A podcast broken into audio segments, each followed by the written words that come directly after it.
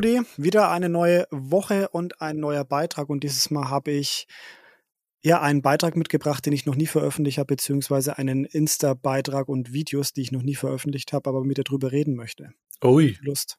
Auf jeden Fall. Was für ein Thema steht an, mein lieber Alex? Ja, es ist tatsächlich ein Thema, was ich deswegen nicht veröffentlicht habe, weil viele Leute in meinem Umfeld da tatsächlich ähm, mir ihre Meinung gesagt haben und gemeint haben, hey, das könnte ein bisschen krass sein. Ähm, wir wissen nicht, ob die Leute das verstehen. Und zwar geht es tatsächlich darum, dass ich ja seit jetzt ziemlich genau ein Jahr den Hund habe, beziehungsweise wir einen Hund mhm, haben bei mhm, uns. Mhm, und dadurch verändert sich ja sehr, sehr viel. Und ich habe dann auch äh, reflektiert, was macht das mit mir als Mensch, was macht das mit mir aber auch ähm, als, als Führungspersönlichkeit. Mhm und habe dann tatsächlich Beispiele aufgeschrieben, warum Hundebesitzer die besseren Führungskräfte sind. Geile These, okay. Hey, ich bin gespannt. Schieß los. Okay, pass auf, wir machen es ein bisschen lustig. Ich möchte nämlich, also äh, wenn jemand da draußen sich jetzt irgendwie getriggert fühlt, ja, ey, Leute, das ist, manchmal muss man einfach nur gute Beispiele finden, um ein Thema zu erklären und es darf auch mal spitz sein. Und dieses Thema ist halt spitz. Also äh, du bist ja du bist Vater, Rudi, ja. und deswegen vielleicht übernimmst du einfach die Rolle äh, des menschlichen Kontaktes, ja, weil ich ja. bin mir sehr, sehr sicher, Hund-Mensch und Mensch-Mensch-Beziehung ist sehr, sehr ähnlich. Also wenn Eltern Kinder Absolut. erziehen müssen und äh, ein, ein, erwachsener Mann und eine erwachsene Frau einen Hund oder Menschen-Hund erziehen muss, es hat Ähnlichkeiten. Würde ich jetzt mal so, ohne deine Beispiele zu kennen, bestätigen, ja. ähm, Warum sind Hundebesitzer die besseren Führungskräfte? Weil sie reflektierter durchs Leben gehen. Das ist so eine Grundthese. Also das ist so ein, ein erster Punkt. Warum sind sie reflektierter? Weil für Hundeerziehung, wenn du in die Hundeschule gehst ähm, oder selbst dich mit dem Thema beschäftigst oder Bücher dazu liest, ja. in der Regel jeder, der sich einen Hund holt, hat irgendwo Kontakt zu mhm. Büchern der Hundeschule oder irgendeiner Person, die was sagt. Es gibt eigentlich kaum Leute oder ich kenne niemanden, der sich einen Hund holt und meint, er macht alles ohne irgendwie sich Wissen anzueignen. Mhm. Und dort steht immer wieder, du musst dich auch selbst überprüfen. Ja, was, was ist vielleicht bei dir, der, wo ist vielleicht bei dir der Fehler? Was magst du? Was zeigst du dem Hund? Ja, und äh, Deswegen sind Hundebesitzer sowieso stärker in der Selbstreflexion, wenn das auch jetzt mal nur bei dem einen Thema ist. Aber wer da aufpasst und das Reflektieren mit in seinen Alltag nimmt, der wird das nicht nur beim Hund lassen, sondern der wird irgendwie schnell auch merken, ui, das hilft mir in anderen Lebenssituationen genauso viel. Und besonders Führungskräfte, die einen Hund bekommen, sind in den ersten Wochen und Monaten ganz anders unterwegs, viel selbstreflektierter. Vielleicht gibt es mal ganz kurz einen Input von dir als Vater, wie es war, als, als ihr äh, euer Kind bekommen habt. Mir kommt ein Gedanke, ich gehe da gleich drauf ein, aber mir kommt ein Gedanke, ich glaube, es kommt wirklich drauf an, wie ernst du das Thema nimmst. Das möchte ich jetzt mal kurz davor stellen. Und jetzt mhm. gehe ich drauf ein, weil in der Zeit, wo ich oder wo wir Pauls bekommen haben, Kurz danach haben auch viele andere Paare, ob die jetzt auf der Arbeit waren oder befreundete Paare, ein Kind bekommen. Und du hast schon gemerkt, dass in der Regel die Mütter das schon sehr ernst genommen haben, aber viele Väter es eher so ein bisschen in Anführungszeichen auf die leichte Schulter genommen haben, sich da nicht wirklich mhm. intensiv mit befasst haben.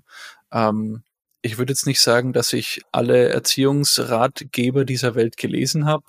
Ich habe mich wie, wie vielen Dingen in meinem Leben sehr intuitiv dem Ganzen genähert, habe mich natürlich mit Vicky ganz, ganz viel ausgetauscht, weil, weil sie einfach ähm, viele Ansichten mit da reingebracht hat, ähm, die ich so gar nicht hatte, aber die, die ich einfach total wertvoll finde. Mhm.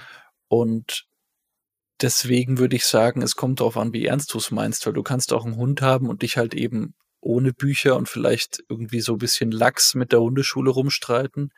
Dann wirst du aber nie diese, diese Beziehung zum einen haben und nie dieses Ergebnis auch haben. Mhm.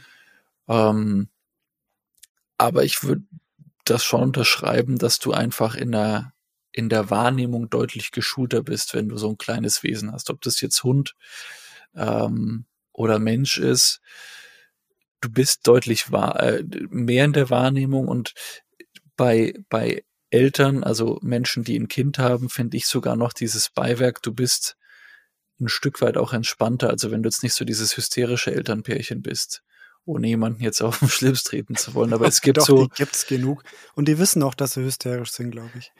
Aber ich, also wir haben sehr, sehr viele entspannte Elternpärchen, und das merkst du halt auch einfach, dass die, dass die irgendwann mal gelernt haben, mit, mit solchen Situationen, die einfach viele andere stressen. Ja, also wenn das Kind schreit, äh, sich einkodet und dann auch noch so an der Tür klingelt und dein Partner was von dir will und und also ganz, ganz viele Dinge aufeinander kommen und du halt dann in kürzester Zeit für dich sagen musst, okay, ich mache jetzt das, das, das, das, das, das, das. Ja.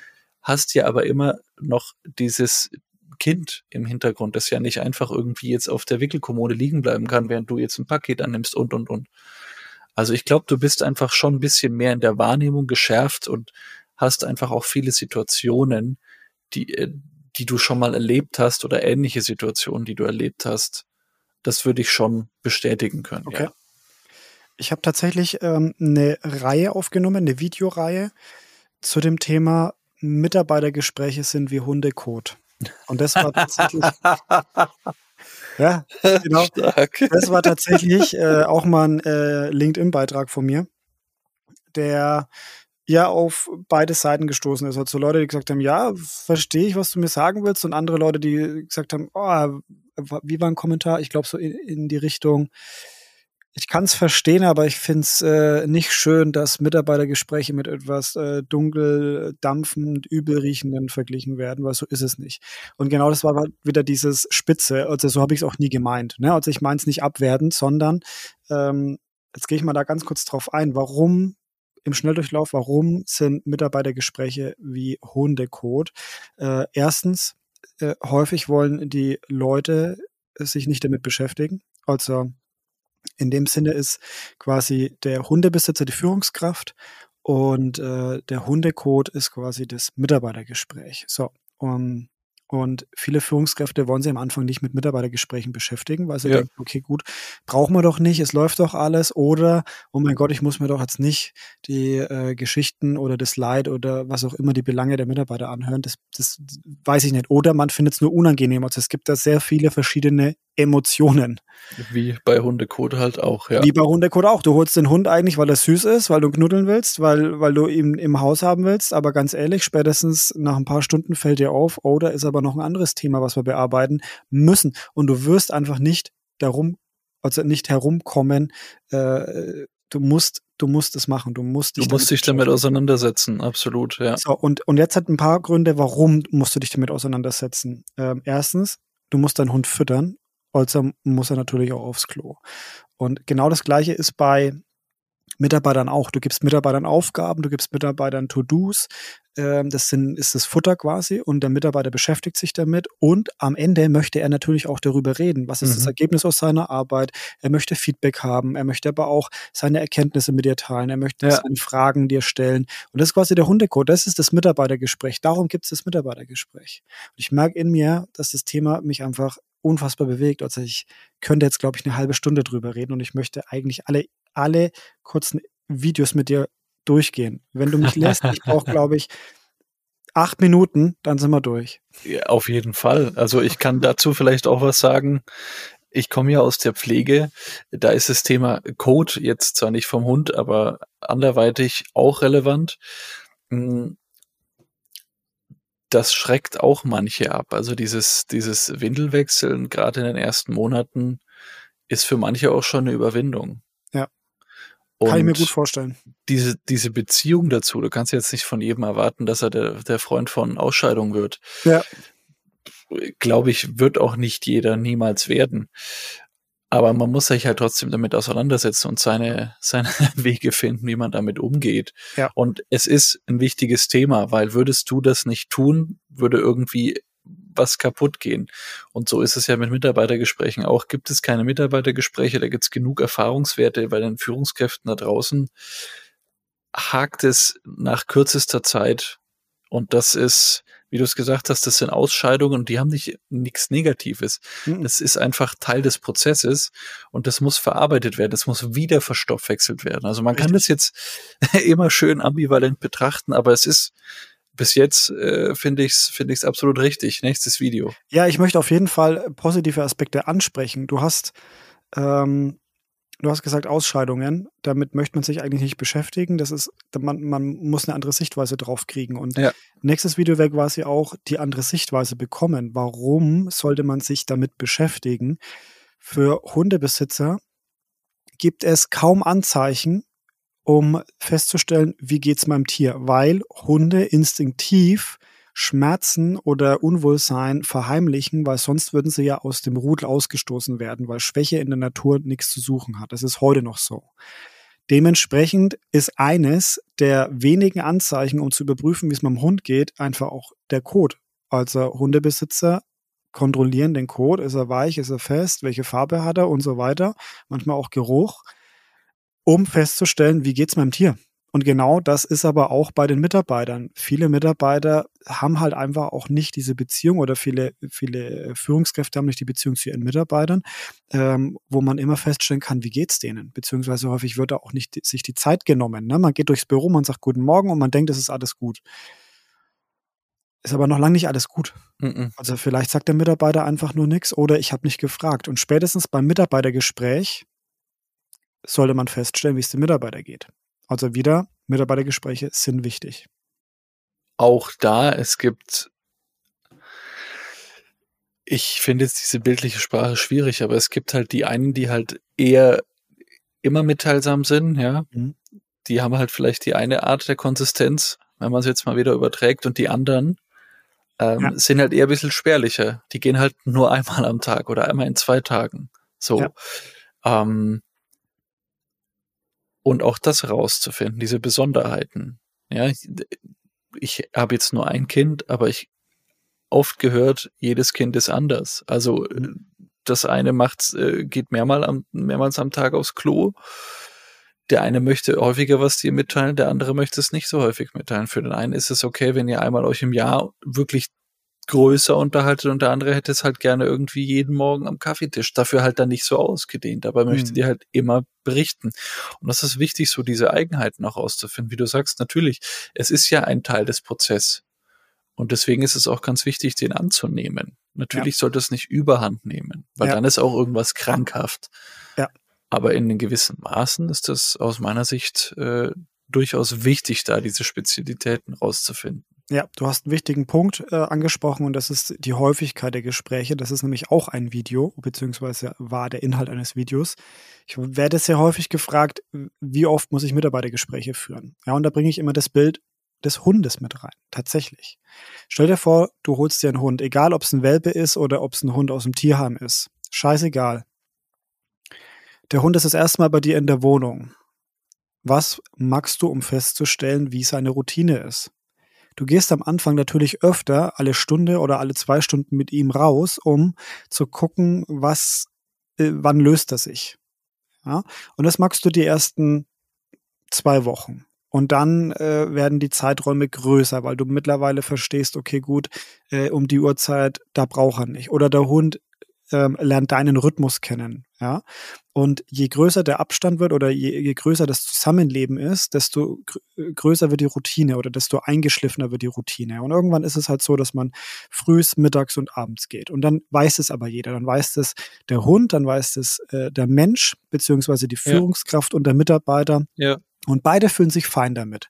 Und das ist genau der Hinweis, den ich jedem gebe. Am Anfang müsst ihr bei Mitarbeitern dran sein. Das heißt, im Onboarding-Prozess in den ersten sechs Monaten müsst ihr lernen, äh, wöchentlich oder von täglich auf wöchentlich, äh, auf alle zwei Wochen, auf monatlich zu kommen, um dann euch in eine Routine quasi wiederzufinden. Ganz, ganz tolles Beispiel meiner Meinung nach, um zu zeigen, äh, nochmal, warum Hundebesitzer vielleicht sogar die besseren Führungskräfte sind.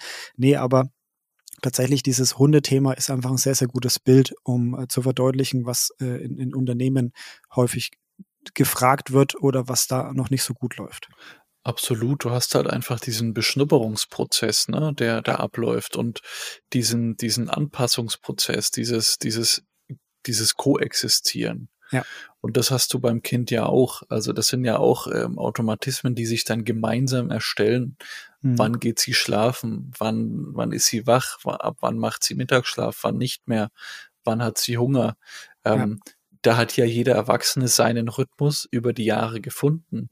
Aber das Kind muss ja, wie du es auch gerade gesagt hast, sich ja erstmal an die Erwachsenen gewöhnen und dann auch noch seine eigenen Bedürfnisse ähm, artikulieren. Am Anfang kann es ja nicht reden. Also muss es ja. ja irgendwie anders passieren. Und dieses, dieses Koexistieren, versuchen miteinander eben zu agieren, ist wichtig und da am Anfang einfach intensiver dran zu sein, dann tendenziell eher zu häufig, einfach aber um zu wissen, okay, ist es jetzt gerade relevant oder nicht? Mhm. Und dann auch daraus die Lehren zu ziehen.